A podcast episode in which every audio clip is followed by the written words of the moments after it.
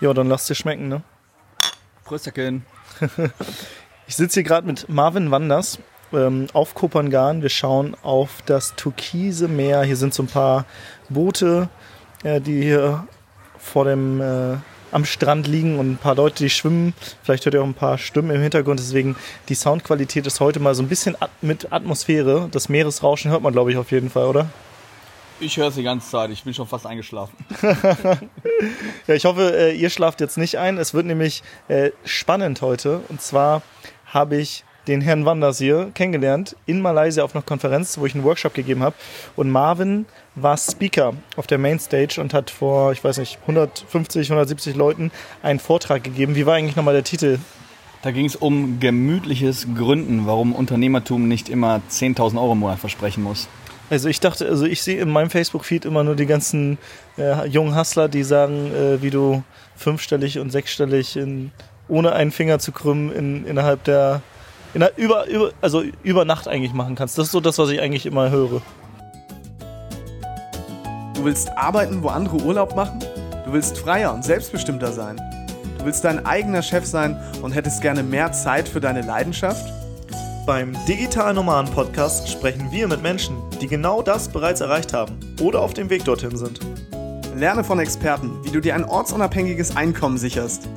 Egal ob aus deinem Wohnzimmer in Hamburg, dem Coworking Space in Berlin, dem Kaffee in Prag oder deiner Hängematte auf Bali.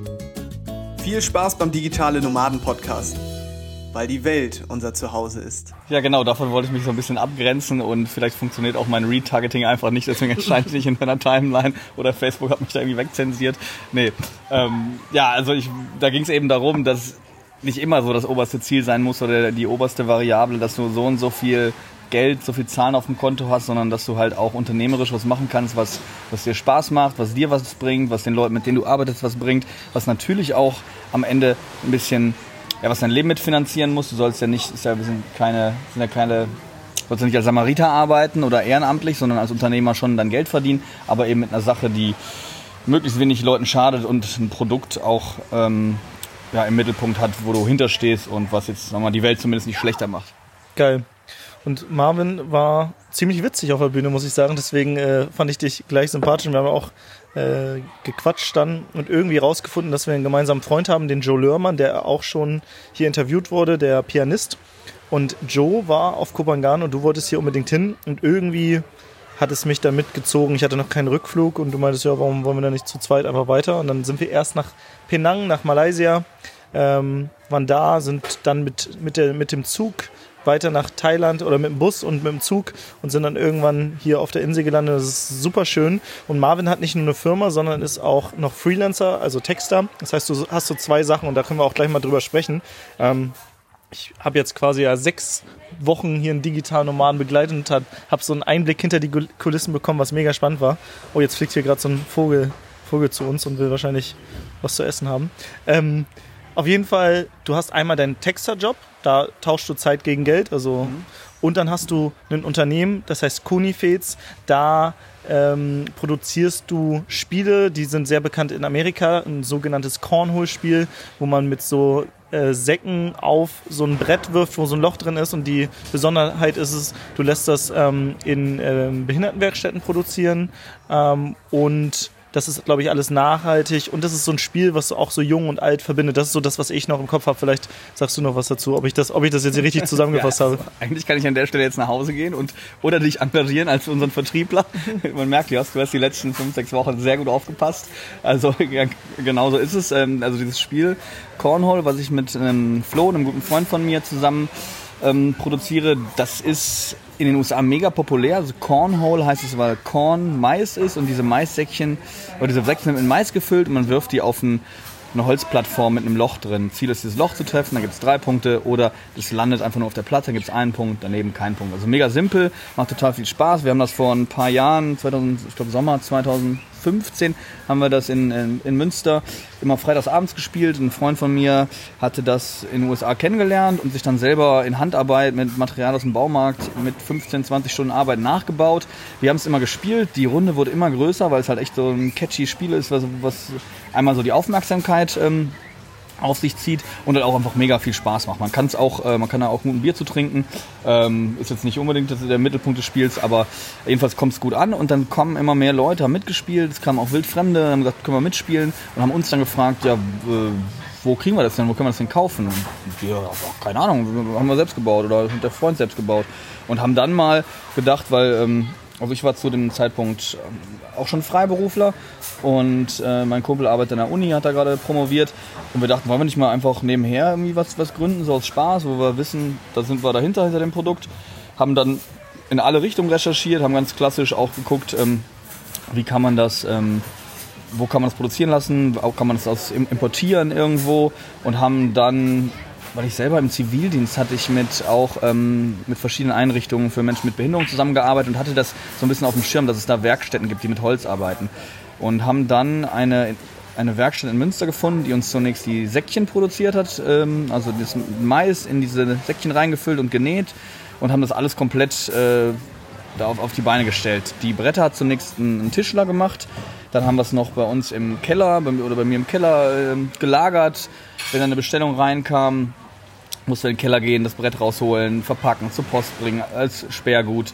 Ähm, also irgendwie eine Stunde gebraucht, bis wir ein Ding verschickt haben und, und verdienen da irgendwie dann 5 Mark mit oder so ein bisschen mehr. Also das hat sich zumindest nicht gelohnt und haben dann irgendwann ähm, haben gefragt, ob die nicht auch das Brett produzieren können. Haben dann gesehen bei der, bei der Werkstatt, ach, ihr macht ja hier tausend verschiedene Produkte und ihr habt auch ein Versandzentrum, könnt ihr das nicht bei euch auch lagern und auch versenden? Und zahlen wir natürlich was für. Und jetzt haben wir quasi so eine Art Dropshipping oder wie, wie bei, beim Thema FBA, also das, als wenn man ein Produkt ähm, an, an einem Ort lagert und ich kann jetzt hier mit dir am Strand sitzen und wenn jetzt eine, jemand Konifits bestellt, dann kriege ich hier auf mein Handy eine Mitteilung, klick nochmal drauf, dass, der die, dass die Adresse richtig eingegeben ist und dann wird das morgen von Münster aus versendet. Ziemlich cool. So, ähm, so habe ich es auch damals, glaube ich, bei Günter Faltin war es im äh, Buch Kopfschlick Kapital äh, mitbekommen, dass man im Komponenten gründet und gar nicht alles macht, sondern bestimmte Dinge auslagert an Leute, die eine größere Expertise da drin haben.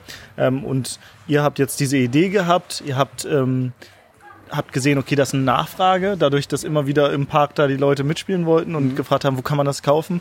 Und dann habt ihr gesagt, ja gut, äh, jetzt recherchieren wir mal, wo können wir das machen. Und dann war das so ein Prozess, ähm, wo ihr jetzt letztendlich ein gutes Setup aufgebaut habt, wo ähm, du jetzt auch ortsunabhängig alles machen kannst, was jetzt am Anfang ja nicht so war. Ne? Irgendwie im Keller meintest du, ja. ähm, gelagert. Mega spannend. Also ähm, so kann man ein Unternehmen gründen, ähm, indem man einfach mal loslegt und wirklich auch schaut, ähm, welche Komponenten können vielleicht auch andere übernehmen und das cleverer machen. Und äh, dann hast du ja noch deinen ähm, Texterjob vielleicht auch nochmal dazu. Wie bist du in diese Richtung gekommen? Ähm, Du hast ja auch in, in, du hast ja auch Kommunikation studiert, ne? Genau, also ich habe in, hab in Münster Kommunikationswissenschaft, Soziologie und VWL studiert und habe während des Studiums die fünf Jahre, die der, äh, das war sogar noch letztes Semester Magister, also kurz vor vom Bachelor Master eingeführt wurde, ähm, habe dann währenddessen fünf Jahre schon bei der Zeitung gearbeitet in einer Online-Redaktion und dann immer über irgendwie übers Netzwerk und Weiterempfehlung ähm, Jobs gehabt, also nie groß Akquise gemacht. Hab dann nach dem Studium war ich erst ein Jahr in Südamerika, bin dann mit dem Rucksack rumgereist, habe dann in einem Bus zwischen Argentinien und Bolivien ein Jobangebot bekommen per SMS, ob ich in Bremen in einem Reiseunternehmen im Marketing arbeiten möchte. Hab das ein Jahr gemacht, habe dann einen Anruf bekommen von Professor Meffert, das ist so, ein, so der Marketingpapst in Deutschland, den hatte ich selbst in meiner in meiner kommunikationswissenschaftlichen ähm, Magisterarbeit zitiert und nachdem ist da irgendwie das Marketinginstitut benannt. Na, jedenfalls irgendwie so eine, so eine Größe und der meinte, wollen Sie nicht Pressesprecher von meinem Netzwerk äh, werden? Er hatte da so ein ähm, Netzwerk im medizinisch-sozialen Bereich rund um eine Augenkrankheit, die er selbst hat gegründet.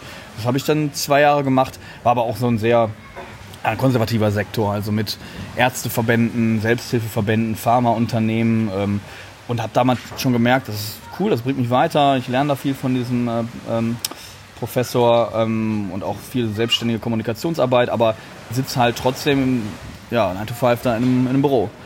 Und also, konnte mir das schon nach nach insgesamt dann drei Jahren des Angestelltenseins nicht vorstellen, das auf Dauer zu machen.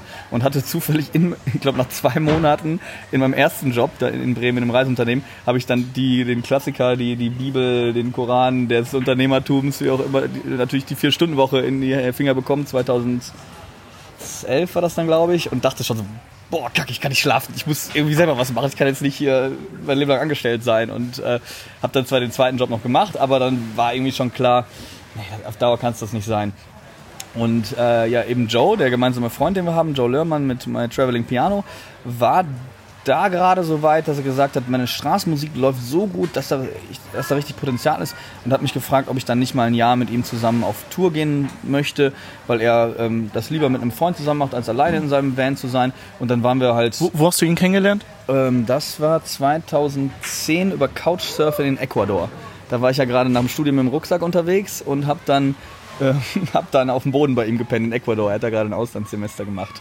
Und er hat dann, ist dann wieder zurück nach Bremen, hat da zu Ende studiert und äh, ich da eben den Job gehabt und da haben uns, äh, ja, hat sich die Freundschaft intensiviert und äh, haben uns dann auch, als ich in Münster war, also, äh, engen Kontakt gehabt und er meinte dann irgendwann, ja, wenn du jetzt keinen Bock mehr auf Office-Job hast, willst du nicht für mich oder mit mir arbeiten. Und dann mhm. waren wir ein Jahr zusammen auf Tour erst zusammen in Thailand, er ist dann noch länger hier auf einer Insel geblieben, hat sein Album komponiert, dann haben wir uns in Hamburg wieder getroffen und haben dieses Album für ihn produziert, haben halt überall recherchiert, wo können wir die CDs pressen lassen. Ein Freund von mir hat das Cover-Design gemacht. Äh, dann haben wir uns in Münster eine Werkstatt gesucht, die sein Piano umbaut. Ähm, haben also das ganze Setup gemacht, einen Online-Shop zusammen gemacht, auch mit einem äh, Bekannten.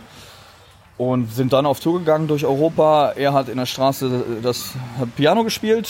Ähm, ich habe ihn quasi abgesetzt, Piano mit ihm ausgeladen, er hat gespielt. Ich bin mit dem Bulli woanders hingefahren, habe geparkt, bin in einen Café gegangen, habe von dort die Online-Sachen betreut, abends wieder abgeholt und dann abends haben wir ein Bier getrunken und sind am nächsten Tag weitergefahren.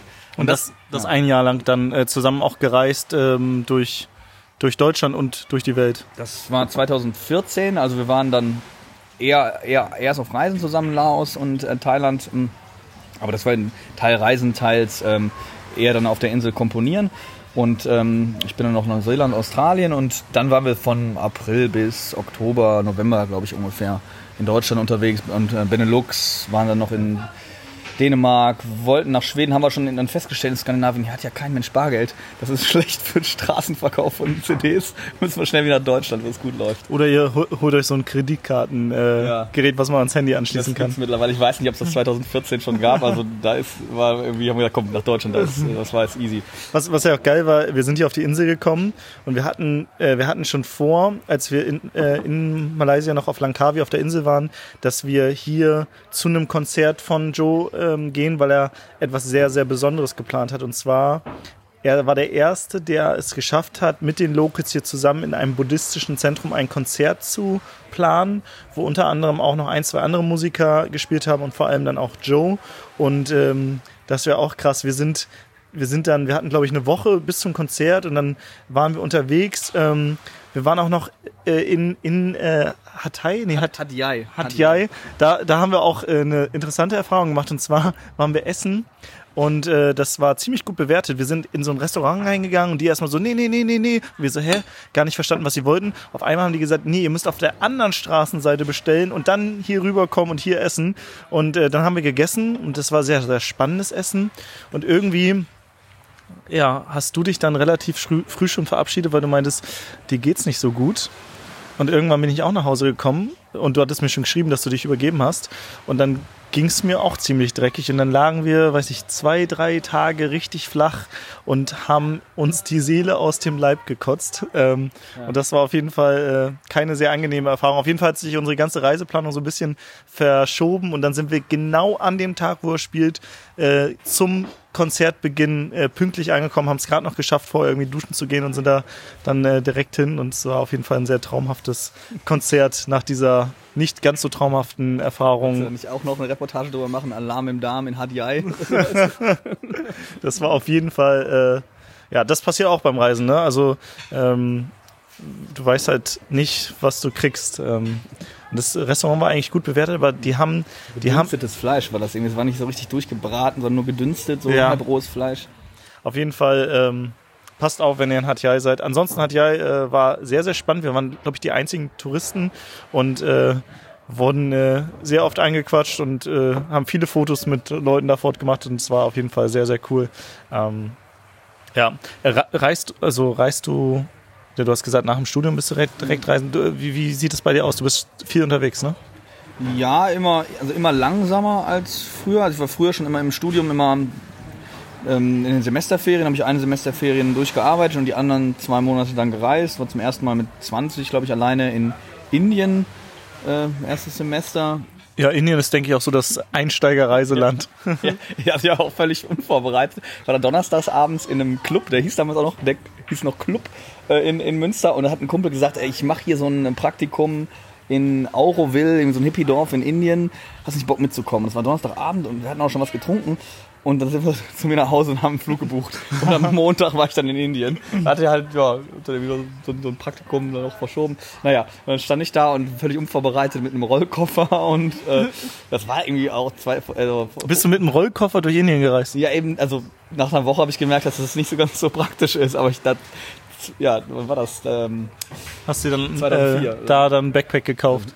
Ich habe dann mit einem, ähm, hab dann so einen Jungen auf der Straße angesprochen, der hatte einen Rucksack in der Größe, den ich brauche, also so, so einen Schultornister. Und der fand diesen großen Koffer ganz toll, und dann haben wir getauscht. Dann habe ich, hab ich mir diesen Schultornister äh, von ihm habe ich dann bekommen und er hat den Rollkoffer bekommen und äh, musste dann erstmal aussortieren. Ich stelle stell mir dich vor, wie so, ein, wie so ein Typ, der gerade eingeschult wird mit so einem Schulturnister und so einer Schultüte. Ja, hätte, hätte nur noch gefehlt, dass ich da noch so ein, äh, wie heißt das, diesen Drehding da auf, oben auf der Kappe gehabt habe. Ah, ja, ja, ja, so ein Propeller. Ein Propeller, genau. Ja. Ja, äh, das war auf jeden Fall eine interessante Reisegeschichte. Ich weiß, eine Reisegeschichte von dir kenne ich und die ist mega witzig. Aber was heißt witzig? Eigentlich ist sie erstmal nicht so witzig, weil du wurdest ausgeraubt in Mexiko, war das? Das war dieses Mal in Mexiko. Also ich wurde mehrfach ausgeraubt. In Kambodscha, in Guatemala, in Mexiko. Aber ähm, es ist auch immer gut gegangen irgendwie, entweder weil ich dem Typ mit der Machete in Kambodscha schnell weggelaufen bin. Der hatte da, glaube ich, auch keinen Bock da auf den Sprint. ähm, der in Guatemala war es die Polizei, die wollte so ein bisschen Bestechungsgeld haben und dann habe ich sie auf ein Frühstück eingeladen, dann war auch okay irgendwie. Wollten mir unterstellen, so haben sie durchsucht, habe ich irgendwie wir wollen jetzt bei der Mexiko-Geschichte, ne? Sind, bleiben wir bei der Mexiko-Geschichte. Das war in, in, da in Yucatan, Halbinsel, wenn du, kannst ja immer in Cancun, wenn du ankommst, da ist er sehr touristisch und dann kannst du von da aus weiterreisen. Und ich bin damals, ich wollte nach Guatemala und es war das günstigste von Düsseldorf nach New York, von New York nach Cancun und dann über Land nach Guatemala zu reisen. Ähm, als, als Student halt alles kombiniert, dass es einfach, dass ich möglichst günstig hinkomme. Und dann war ich da in so einem in so einer dunklen Gasse, dann kamen zwei Typen an und haben mich gepackt und haben mir halt das Geld, was ich in den Taschen hatte, aus der Tasche gezogen. Und es waren so, ich kann es mich erinnern, es waren 14 Dollar. Also jetzt nicht mega viel Geld, aber irgendwie für ein Backpacker-Budget halt schon mal irgendwie so ein Tag fast. Und dann ähm, habe ich gemerkt, dass die halt über mich reden. Auf Spanisch dann? Auf, auf Spanisch und ähm, glauben, dass ich ein, ein, Ami sei. Ich hatte vorher ähm, in Spanien studiert und habe mit einem Mexikaner zusammen gewohnt und kannte, wusste halt auch, dass die Amis nicht so gerne mögen. Gringo. Gringo, pinche Gringo. Und dann habe ich gesagt, no soy pinche gringo, ich bin kein verdammter Ami. Also gringo sagen die in Lateinamerika generell zu, zu Weißen, wie hier verlangen in Thailand, aber in Mexiko im Speziellen für die, für die, ähm, ja, für die Amis. Und dann habe ich denen gesagt, no soy pinche gringo, soy de Alemania. Ich bin aus Deutschland. Und ach so, äh, ja, dann sieht es anders aus. Dann haben sie mir die Hälfte der Kohle wiedergegeben. Habe ich also sieben Euro schon mal wiederbekommen, um, umgerechnet. Und dann, die hatten jetzt keine Waffen, sonst hätte ich wahrscheinlich gesagt, komm, hier macht, nehmt alles was und ich hau ab, äh, alles Gute damit. Ähm, und dann habe ich halt so ein paar Witze gemacht, so dieses mexikanische Spanisch, so no mames, güey, pinche pendejo und so. Und die haben da so ein paar Phrasen, die sie untereinander sagen, hab die gesagt. Und dann äh, fanden die das so lustig, dass sie gesagt haben, komm hier, nimm die Kohle und hau ab. Also haben sie mir das ganze Geld wiedergegeben, die, netten, die netten Diebe. Also wurdest ausgeraubt und hast äh, deine, deine äh, Räuber dazu gebracht, dass sie dir das komplette Geld wiedergeben. Ja, mit, mit Humor kann man viele brenzlige Situationen lösen im Leben, glaube ich. ja, die Polizisten zum Frühstück eingeladen. Was haben, dir die, was haben die äh, Polizisten dir unterstellt? Das war, wir waren da in einer Bar und ich habe dann noch, weil es so ein bisschen düstere Gegend war, ähm, da war eine Dänin und das war echt, dann habe ich die nach Hause gebracht zu ihrem Hostel. Bin dann wieder zu meinem nach Hause gelaufen und dann kam dann die Polizei an oder gerade der Zivil, irgendwie so eine, so eine, so eine zweite Polizei da vor Ort ähm, und dann kannte ich das schon, dass die einem unterstellen, man hätte Drogen. Die durchsuchen einen und ähm, wenn man Drogen hat, dann sagen sie, oh, jetzt äh, buchten wir dich ein und dann kannst du irgendwie 100 Euro zahlen, 100 Dollar und dann kommst du wieder raus. Und ich hatte nichts dabei, keine Drogen. Und ähm, dann haben sie mein Handy genommen, das war so ein Nokia 6220 oder so, so ein altes Ding. Meinten, ähm, ähm, wusstest du nicht, in Guatemala ist es illegal, ein Handy ohne die Kaufquittung und den Kaufbeleg bei sich zu führen. Ich habe schon gedacht, so, ja, Ach, ja, nicht. im Ernst, ne? Aber ja, gut, hat dann mitgespielt und gesagt, oh, das tut mir leid, das wusste ich nicht. Morgen äh, beantrage ich einen Fax direkt in die Behörde. Aus Deutschland kommt dann die, die Quittung, ähm, dann habt ihr es morgen. Ja, nee, das ist auch aufwendig und ähm, was ist denn das Handy wert? Hab ich gesagt, so, was, was jetzt nicht mega viel ist, aber auch realistisch so 20 Dollar noch gebraucht. Das war denen dann auch nicht genug, dann wollten das Handy, hat sie dann nicht interessiert, das äh, an Funky-Teil, und haben dann äh, gefragt, wie viel Geld ich dabei habe. Und ich hatte dann, wie immer, eigentlich mein Geld in, einer, in so einem Bauchgürtel versteckt. Hatte 4, 5 Dollar dann noch. Und dann haben, waren so ein bisschen enttäuscht und meinten, ja, ach ja, 4 Dollar, äh, da lädst du uns dann zum Frühstück für ein, hast du uns richtig verstanden? Aber ich ja, ja, gerne, gerne. 4, 4 Dollar raus aus der Situation und dann war es auch okay. Mega geil. Was ich übrigens sehr spannend finde, ähm, das ist jetzt auch mega der Reisehack, weil den kannte ich selbst noch nicht. Du hast dein Geld in so einem Gürtel, ähm, wie du es eben beschrieben hast, und das ist ja mega clever, ne? Weil gerade so groß, große Scheine, äh, wenn du wenn du überfallen wirst, dann äh, und, und den zeigst du hast viel Geld, dann ist da alles weg oder wenn die Polizei kommt oder so. Aber wenn du halt immer nur so ein, so ein bisschen was, was du für einen Tag brauchst, irgendwie im Portemonnaie hast und vielleicht auch deine Kreditkarten nicht äh, alle am selben Ort hast, sondern eine im Portemonnaie, eine im Rucksack, eine, keine Ahnung, wo auch immer. Ähm, das macht auf jeden Fall einen Unterschied. Äh, und ich kenne viele, die auf Reisen dann doch schon mal die ein oder andere negative Erfahrung gemacht haben, aber die meisten sind eigentlich immer ganz gut rausgekommen. Vor allem, äh, wenn man das jetzt so hört, mit Humor kann man viel lösen. einfach mal, einfach mal die Polizei zum Frühstück einladen. Ja, also Reisen ist geil. Ähm, lass uns noch mal so ein bisschen auf das Thema digitales Nomadentum kommen und äh, du bist ja jetzt auch ortsunabhängig einmal mit deiner Firma aufgestellt, kannst aber auch als Freelancer, als Texter von überaus arbeiten, ähm, nutzt das hier und das digitale Nomadentum hat für mich so die Sonnenseiten, das ist auch so das, was die meisten nach außen kommunizieren, was wir auch hier im Intro sagen. Ne? Hier, du kannst auf deiner Hängematte in Bali arbeiten oder wo auch immer und das ist auch mega geil. Aber es gibt auch so ein paar Schattenseiten. Ähm, fangen wir mal mit den Schattenseiten an. Was, was ist anstrengend oder was nervt dich so an diesem, an diesem digitalen Nomadentum, was vielleicht auch nicht so nach außen kommuniziert wird von, von den Menschen, die dir das, den, den, den Lifestyle jetzt verkaufen? Also ich glaube, dieses, dieses Ankommen fällt schwer, weil man, wenn, wir immer die Möglichkeit haben, wir können überall hin weiterreisen, wir können überall sein, dann hast du überall so dieses Shiny Object Syndrome, auch bei, bei Reisezielen. Da, das könnte man ja nochmal auf dem Weg nochmal, dann nochmal zwei Wochen bleiben, da bleiben. Und das Schöne ist eigentlich irgendwo anzukommen. Auch jetzt, wir sind jetzt hier die vierte Woche, glaube ich, hier. Und jetzt ich, fange ich an, mich wohlzufühlen. Und du, du kennst die, deine, deine Lieblingsrestaurants, da kennst du die Leute, du weißt, wo du hingehst, wenn du deine Wäsche weg, wegbringst, du hast da eine, eine Unterkunft und jetzt geht es dann wieder weiter, einfach weil in dem Fall haben wir jetzt 30 Tage Aufenthalt, man kann ja auch länger Visum beantragen, aber halt einfach, dass man schon, dass man so ein bisschen rauskommt aus dem, aus dem Denken, was man früher als Backpacker hatte. Ich, Reisen ist entdecken und jetzt ist Reisen aber, sollte auch Ankommen sein. Ähm, Und vor allem, um produktiv zu sein, brauchst es ja halt auch wegen der, wegen der Routinen. Also deswegen bin ich gerne immer drei Monate auf Reisen, wenn ich nicht, also wenn ich jetzt ein größeres Projekt habe für einen Kunden oder bei uns viel anlegt für unsere Firma, dann ähm, kann ich mich auch einfach hinknien und wenn nicht, nutze ich das, um dann jetzt hier mal wie die, heute um, um 16 Uhr, normalerweise wäre jetzt 16 Uhr nicht Feierabend, denke ich hier, ist okay, machen wir jetzt das nette Interview und sind dann noch am Strand und gleich gehen wir eine Runde Fußball spielen. Normalerweise würde ich, wenn ich in Münster wäre, nie sagen, 16 Uhr erlaube ich mir unter der Woche Feierabend. Ähm, da Da hast du dann so einen Rhythmus richtig, wie so ein, also auch letztendlich dein eigenes 9 to 5. Genau, nicht 9 to 5, das ist eher so dann äh, 10 to 7. so, aber ich bin jetzt nicht der Frühaufsteher, aber ich äh, gucke immer, dass ich um 10 Uhr ist mein Arbeitsbeginn, da rufe ich immer unseren gemeinsamen Freund Patrick an in Berlin, der ist mal schon um 6 Uhr, dann schreibt er schon sein Buch. Und äh, ich rufe den um 10 Uhr an, habe dann so einen festen Termin, quatschen wir kurz 5 Minuten, was wir vorhaben, dann arbeite ich bis 13 Uhr, ähm, gehe dann mit Freunden Warum telefonierst du mit ihm, äh, dass ihr euch gegenseitig committet oder warum macht ihr das? Ja, er muss sich nicht committen, ich muss mich committen. Also es ist dann nur, er weiß, ähm, ich rufe ihn um 10 Uhr an. Und wenn ich nicht um 10 Uhr anrufe, dann fragt er sich, hm, was ist los, ne? Und dann habe ich einfach wie so, ein, wie so ein Arbeitsbeginn für mich. Ich weiß, jemand erwartet meinen Anruf um 10.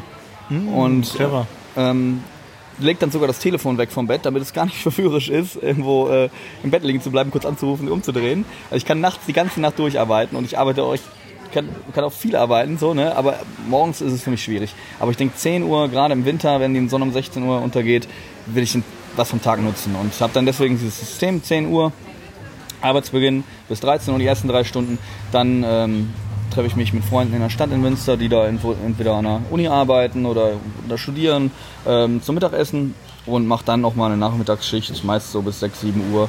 Ähm, entweder im Café oder in der Bibliothek oder ähm, manchmal auch Homeoffice, aber meistens eher vormittags Homeoffice, nachmittags irgendwo außerhalb. Und dann habe ich so ein bisschen mein, äh, ja, habe ich ein bisschen meine Routinen, kann das dann jederzeit auch ändern. Wenn jetzt irgendwas anliegt, dann kann ich sagen, auch ja, dann halt heute nicht und dafür am Wochenende. Das ist ja heute, das Schöne. Heute drehe ich mich doch nochmal um und rufe Patrick nicht an. ähm, falls ihr im Hintergrund ein paar Mädels quietschen hört, äh, die spielen hier Billard. Ähm, ich wollte schon kurz mal rüberschreien, ey, sei mal leise. Äh, nee, aber es geht, glaube ich. Ähm, ja, ich finde es spannend, weil ich habe gestern auch mit Marlina und Ben ein Interview aufgenommen. Wir haben über genau das Gleiche gesprochen, dass man gerade wenn du die Fre maximale Freiheit hast, dass du dir eigentlich eigene Routinen wieder aufbauen musst. Ansonsten kann man ja, du hast halt alles an Möglichkeiten, ne, was du auch erzählt hast, diese Shiny Objects. Und wenn du alle Möglichkeiten hast, dann bist du erschlagen von den Möglichkeiten und weißt gar nicht, was du machst. Deswegen ist es sinnvoll, manchmal sich Routinen aufzubauen, um dann halt vielleicht mal eine Ausnahme zu machen und nicht andersherum, dass ich mal irgendwie früh anfangen zu arbeiten, mhm. sondern in der Regel so eine Grundsätzlichkeit. In der Regel arbeite ich, fange ich um 10 zum Beispiel, wie jetzt bei dir ist, an, ähm, gehe mittags mit einem Freund äh, essen und dann arbeite ich noch bis dann und dann. Und trotzdem, wenn jetzt irgendwie was Cooles dazwischen kommt, dann kannst du sagen, na gut, dann heute, heute kann ich früher Feierabend machen und gehe dann noch ins Freibad oder was auch immer. Genau. Ja. Spannend. Ähm, also zum Thema Schattenseiten oder was, was das Anstrengende am Reisen, am digitalen Nomadentum ist, ist, ähm, dass du gerade, wenn du an so Orten bist, wo andere Urlaub machen, dass, dass es dann schwerfällt, sich so Arbeitsroutinen aufzubauen. Ja, deswegen ist es ja gut, dass wir dann so eine Community haben oder wir reisen jetzt nicht aus Zufall zusammen und haben uns nicht aus Zufall kennengelernt, sondern weil wir an einem Ort waren, wo es um das Thema ging. Und dann merken wir, wir haben einen ähnlichen Lebensstil, ähm, oder auch in den Coworking Spaces, hier lernst du Leute kennen aus der ganzen Welt, die so machen. Und dann ist es halt eine normale, produktive Arbeitsstimmung. Ich könnte jetzt nicht an einem Ort sein, wo nur Backpacker sind und dann bin ich der Einzige, der den Laptop aufklappt. Ja. Und alle sagen, oh, komm mit, wir machen hier eine Aus einen Ausflug zum Wasserfall und heute Abend ist die x-te Full Moon, Half Moon und Quarter Moon Party.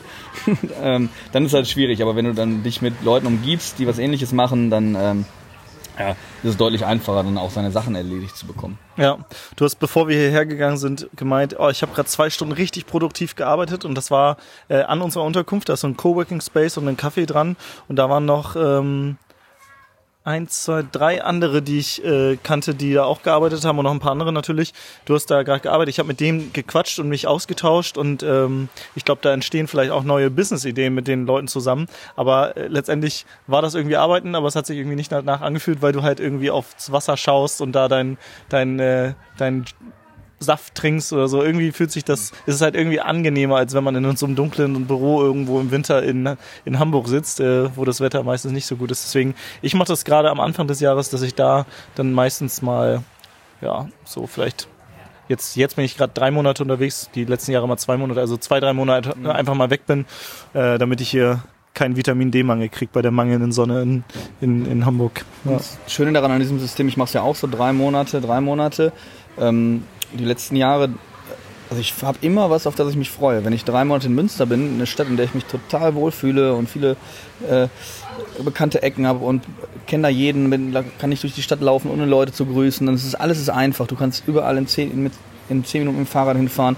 Ich, meine Miete ist da auch recht günstig. Ähm, also ich kann da man kann in Münster in der Studentenstadt locker von 1000 Euro leben. Und die lassen sich ja als Freelancer auch, auch, auch schnell machen.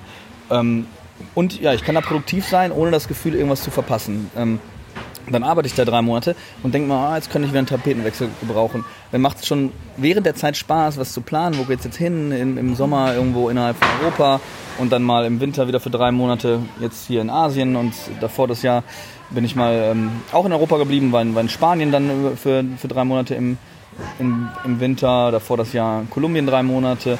Aber immer so dieses, ich freue mich auf was und wenn ich hier bin, freue ich mich gleichzeitig wieder auch aufs Heimkehren, auf die Routinen. Mhm. Und immer ist immer so ein, so ein Zustand von, bald kommt wieder ein bisschen Tapetenwechsel, der aber schön sein wird.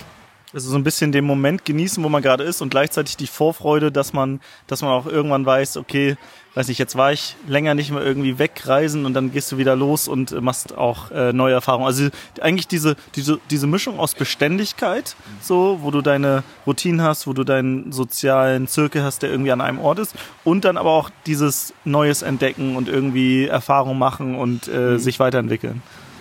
Ja, genau. Und also jetzt ist mir das schon fast wieder mit drei Monaten, drei Monaten, drei Monate Münster, drei Monate, ich bin auch häufig im Sommer dann in Berlin, ist mir schon fast wieder zu schnelllebig, dass ich überlege jetzt, das auf sechs Monate, sechs Monate aufzuteilen. Man muss ja immer, ich vermiete dann immer mein, äh, mein Apartment oder mein Zimmer dazwischen, ähm, muss man sich immer drum kümmern, Zwischenmietvertrag, Mieter finden, ähm, wenn ich jetzt nicht zwei Mieten bezahlen möchte. Ähm, und ja, um einfach diesen Rhythmus langsamer zu machen, bei allem langsamer sein. Wenn ich jetzt sechs Monate unterwegs bin, dann weiß ich, ich kann jetzt zwei Monate in Valencia bleiben, zwei Monate in Lissabon und zwei Monate in wo auch immer. Ähm, oder wenn es jetzt Asien sein soll, zwei Monate auf Bali, zwei Monate Thailand und zwei Monate vielleicht davon auch reisen.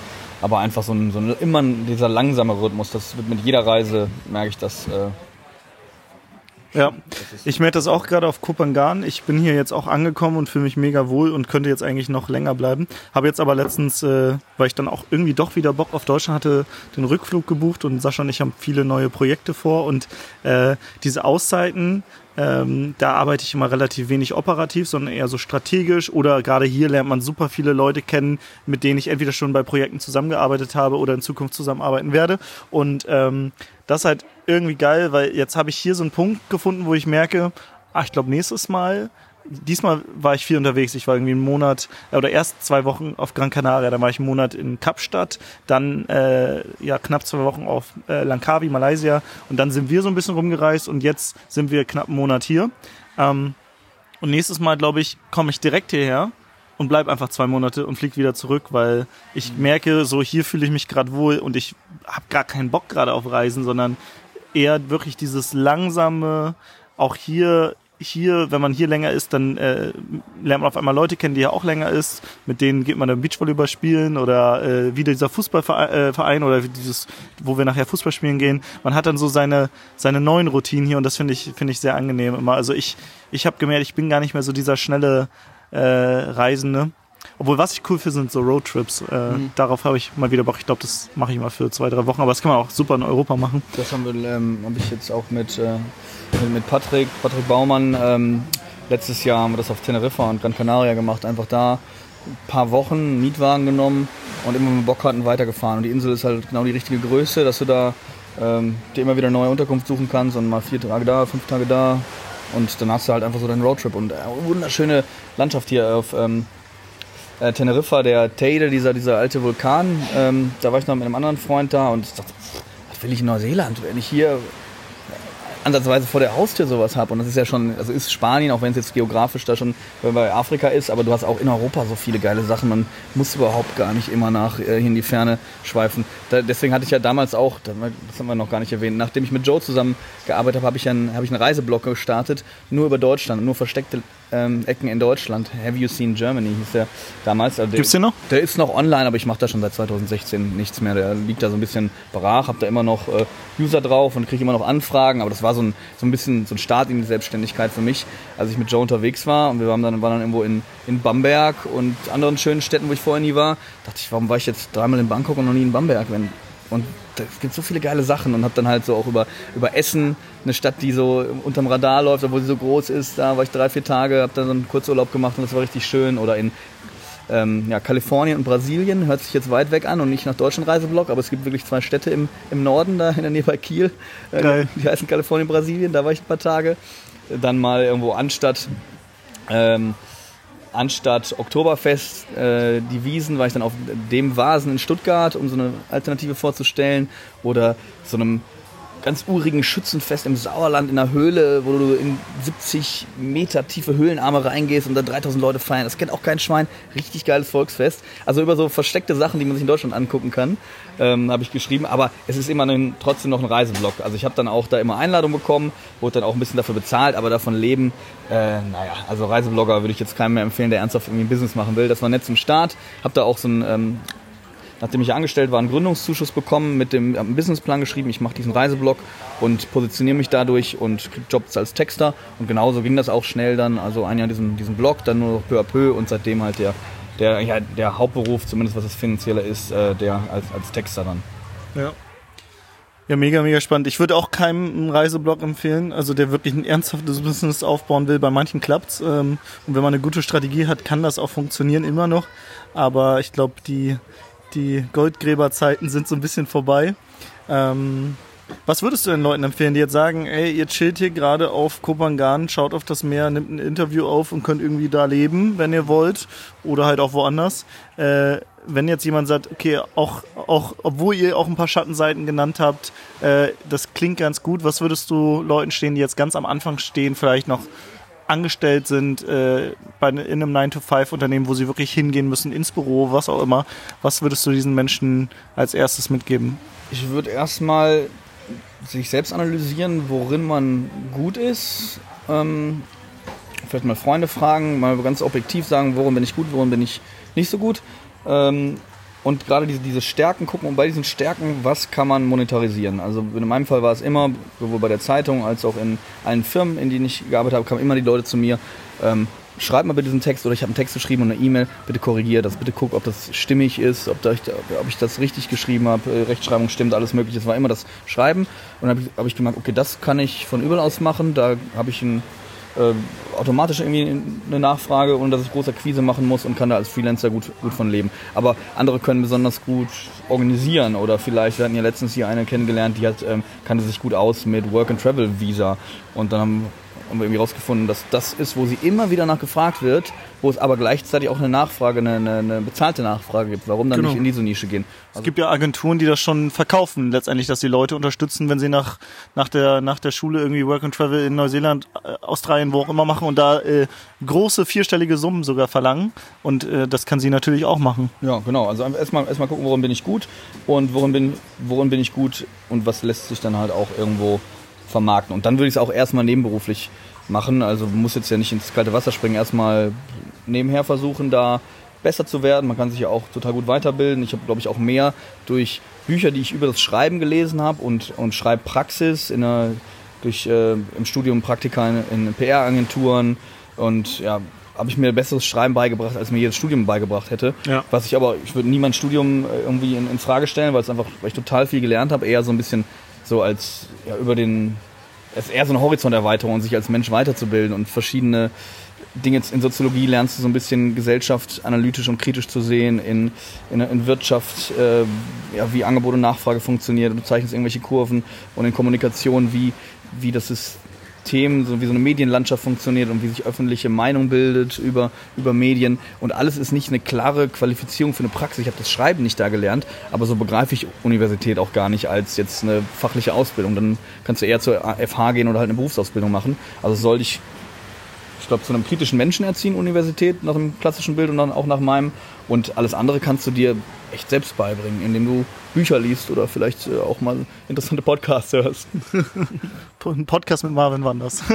jetzt nicht, aber gibt bestimmt noch welche. Wo, gibt, gibt auch noch gute. Wo wirklich weise Leute sprechen.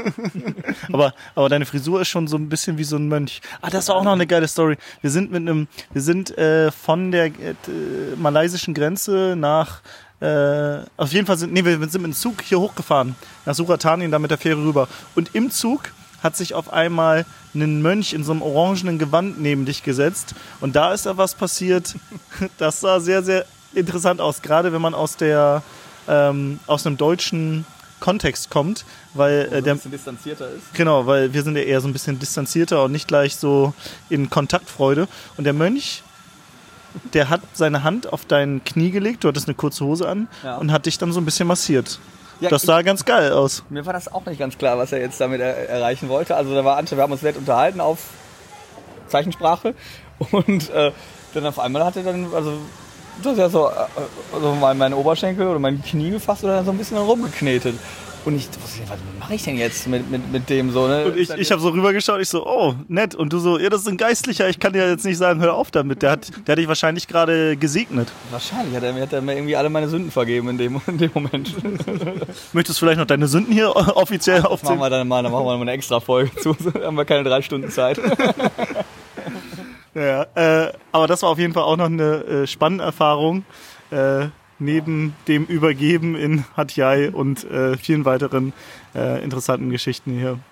Ähm, ja, ich würde sagen, wir äh, machen hier mal gleich Schluss, aber wenn du willst, hast du jetzt noch die Gelegenheit, da an die Hörer eine Botschaft rauszusenden, wenn du möchtest. Und dann äh, beenden wir hier den Podcast. Ja, also generell bin ich einfach, glaube ich, kein Freund davon, irgendwelche Dinge zu hypen. Und ich würde mich auch nicht als digitale Nomade bezeichnen und sagen, das ist jetzt der ultimative Lifestyle und raus aus dem Hamsterrad. Für Leute, die gerne unterwegs sind, gerne neue Erfahrungen machen und auch mal auf Routinen verzichten können, kann das sicherlich was sein mit Vor- und Nachteilen, aber es ist nicht das, das Ultimative. Ich werde das wahrscheinlich auch, ich nutze das jetzt temporär und immer, immer wieder, könnte aber genauso, wenn ich jetzt andere Prioritäten habe, ähm, auch lange an einem Ort bleiben und, und das machen. Und sehe das Ganze auch unseren eigenen Lebensstil so ein bisschen, ein bisschen kritisch, weil wir halt äh, für uns selbst natürlich irgendwie uns und das Ganze, alle Möglichkeiten, die wir haben mit unserem Reisepass, wo wir überall einreisen können. Wir haben vielleicht ein bisschen Geld noch auf dem Konto, was wir uns erarbeitet haben, müssen nur eine Plastikkarte hinlegen und können überall sein.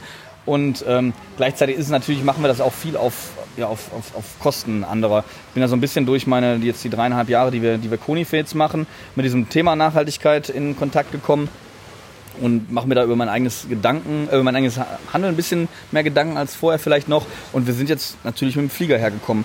Und wenn man sich das ausrechnet, ähm, also ich glaube, der durchschnittliche Deutsche hat 11 Prozent Tonnen CO2-Ausstoß im Jahr. 2% pro Kopf pro Erdenbürger wäre legitim, um die Pariser Klimaziele einzuhalten. Und wenn wir jetzt hier hinfliegen nach äh, Malaysia, Thailand, wo auch immer, dann sind das einfach mal so 6, 7 Tonnen beide, beide Wege. Und denke ich, das ist einfach nicht eigentlich nicht okay, so dass wir das machen dürfen, dass es so einfach ist. Ich versuche das jetzt ein bisschen einzuschränken, wenn ich fliege, zu kompensieren. Auch mal jetzt wie letztes Jahr zu sagen, ich ein Jahr verlasse ich ähm, Europa nicht und bleibe innerhalb von Europa. Dann habe ich das mal vor ein Jahr gemacht und gesehen in meiner Tabelle, ach, dieses Jahr habe ich nicht dann 8 Tonnen für CO2 und 5 Tonnen fürs restliche Leben, sondern nur ein bis zwei Tonnen fürs Reisen. Ähm, ja, also einfach, das ist so, finde ich, eine, eine Botschaft, die man loswerden würde ich gerne loswerden würde, nicht jetzt mit dem Finger zeigen und du hier hast das den Plastikstrohhalm und so und Achtsamkeit und du darfst gar nicht mehr fliegen, sondern einfach sich das mal überhaupt so bewusst zu machen. Und das ist halt sehr einfach, indem man zum Beispiel bei so seine Flüge bei Atmosphäre eingibt und dann siehst du, ah, äh, Berlin, Bali, 8 Tonnen, krass. Das, das, wissen halt die meisten nicht. Und ich habe so ein paar Freunde, ähm, die da sehr politisch aktiv sind und auch in NGOs arbeiten, die gegen den Klimawandel ähm, agieren oder Fossil Free, 350.org, Do the Math ist eine super Doku ähm, dazu. Einfach mal so ein bisschen sich über sein eigenes Lebensstil bewusst zu sein, was, ob das jetzt einfach nur einem selbst dient oder halt auch äh, anderen. Und man kann ja kleine Sachen machen, wie jetzt zum Beispiel, dass wir uns entschieden haben, unser, unser Konifet handgemacht aus Holz in Münster zu machen, in einer Behindertenwerkstatt, statt die deutlich günstigere Variante aus China zu importieren. Und jetzt im Nachhinein merke ich, das zahlt, das zahlt sich total aus. Ähm, weil wir jetzt einfach eine ganz andere Geschichte dahinter haben. Und jetzt haben wir letzte Woche ganz gute Nachrichten bekommen, dass wir vielleicht mit größeren Ketten für äh, die nachhaltige Produkte verkaufen zusammenarbeiten können. Und im Endeffekt kriegen wir dadurch jetzt den Vorteil, dass wir nicht einer von vielen sind, die irgendwelche Plastikspiele importieren, sondern der einzige, der dieses Ding handgemacht aus nachhaltigem Holz in einer Behindertenwerkstatt macht. Äh, war jetzt ein größerer Schwenk, aber einfach, ja, generell, es gibt nicht schwarz-weiß, es gibt niemand, ist, lebt ideal, aber äh, ja, unser, unser, unser Lebensstil ja, müssen, müssen wir gucken, wie wir das auf Dauer beibehalten. Ob das einmal für einen persönlich die ideale Form ist, dieses immer unterwegs sein und alles mitnehmen und immer, immer wachsen, auch wenn ich mal sagen könnte, komm, wir sind einfach mit ein bisschen weniger zufrieden und chillen mal mehr. Ja, geile Botschaft zum Schluss. Äh, jetzt vielleicht nochmal, ähm, äh, wo findet man dein Spiel und mehr Infos zu dich, wenn man dich als Texter mal äh, anschreiben will oder äh, das Spiel interessant findet, äh, dass du ja auch nochmal eine kleine, kleine Werbung hier zum Schluss hast. Gerne. Ähm, also wir haben einmal unseren eigenen Online-Shop von Konifez. Ähm, Koni ist auf Masematte, das ist so eine altes, alte Gaunersprache aus Münster. Koni ist das Säckchen und Fez der Spaß. Das wird geschrieben K-O-N-I-F-E-Z. Konifez, also der Spaß mit dem Säckchen. Irgendwie klingt das äh, zweideutig. Ja, deswegen heißt es ja auch Konifez und nicht Sackspaß. Ne? Aber äh, unter konifez.de oder vielleicht hast du ja auch solche Shownotes darunter, ja. da findest äh, du unser Spiel. Und mich findest du naja, mehr oder weniger äh, gut ähm, unter marvinwanders.de. Also Marvin, M-A-R-V-I-N und Wanders, so wie das Wandern, nur mit S am Ende.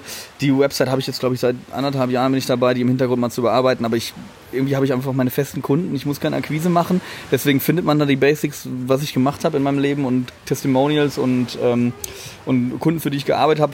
Ähm, ich werde jetzt aber, wenn ich nach Deutschland zurückkomme im April, dann mal auch mal ein bisschen Geld in die Hand nehmen und da mal jemanden beauftragen, der mir ein ordentliches Corporate Design macht und eine Website, weil ich kann das mit WordPress, mach's aber irgendwie nicht und hm, deswegen ähm, auf dem Handy funktioniert, glaube ich, gerade marvinwanders.de gar nicht, sondern nur, ähm, nur im Browser oder je nach Browser, den man am Handy hat. Ähm, deswegen, ähm, ja, könnt ihr gerne draufgehen, marvinwanders.de oder mir an hello at marvinwanders.de irgendwelche netten Grüße schicken, aber sonst einfach an marvin.konifitz.de und dann ähm, ja, freue ich mich, wenn ich hier auch mal Hörer des digitalen Nomaden-Podcasts irgendwo auf einen, auf Pilz oder einen Kölsch oder einen Alt oder ein Weißbier, wo auch immer treffe.